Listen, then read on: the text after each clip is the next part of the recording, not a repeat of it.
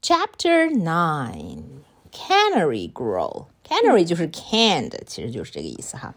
So this is a shop name. It says Magic Growth Formula. Make anything grow. 所以他们写的这个故事真的就是想要什么就会出来什么东西。确实，这就出来了一个 shop。Quick, I need a can of cannery grow. Hi, welcome to Cannery Glow. Uh, hi, hi, I need a can of cannery grow. How may I help you? I need a can of cannery grow. Well, why didn't you say so in the first place? Can I have your phone number? Why? What for? It's for our computer. One, two, three, four, five, six, seven, eight, nine, ten. Okay, let's see here. Hmm. Petty was getting impatient. Uh. Dum dee dum dee dum. One. Hmm. Um. Let me think now.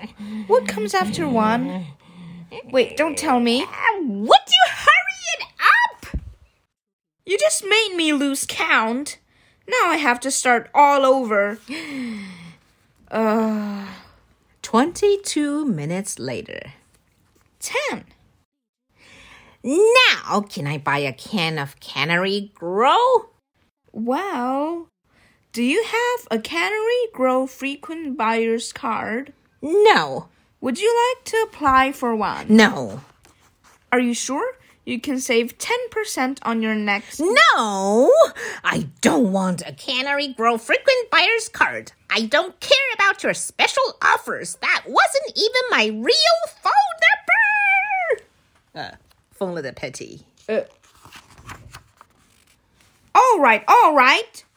You're not a very nice person. I was just doing my job.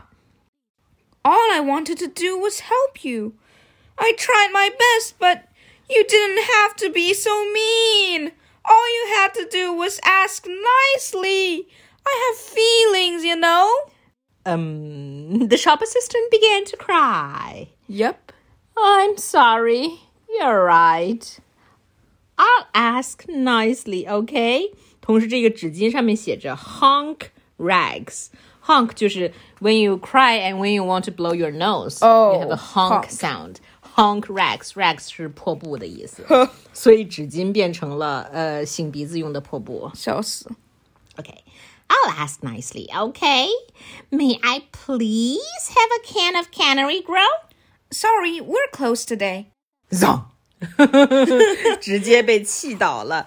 啊啊！I'm taking this，早知道直接拿不就好了。 Oh, yeah? Well, I'm calling 911. Let's see now. Uh, 他又不知道 nine one one 该怎么按 了。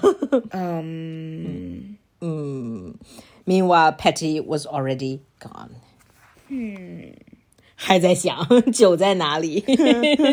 Patty already went back to the gassy Behemoth Studios. Shake, shake, shake.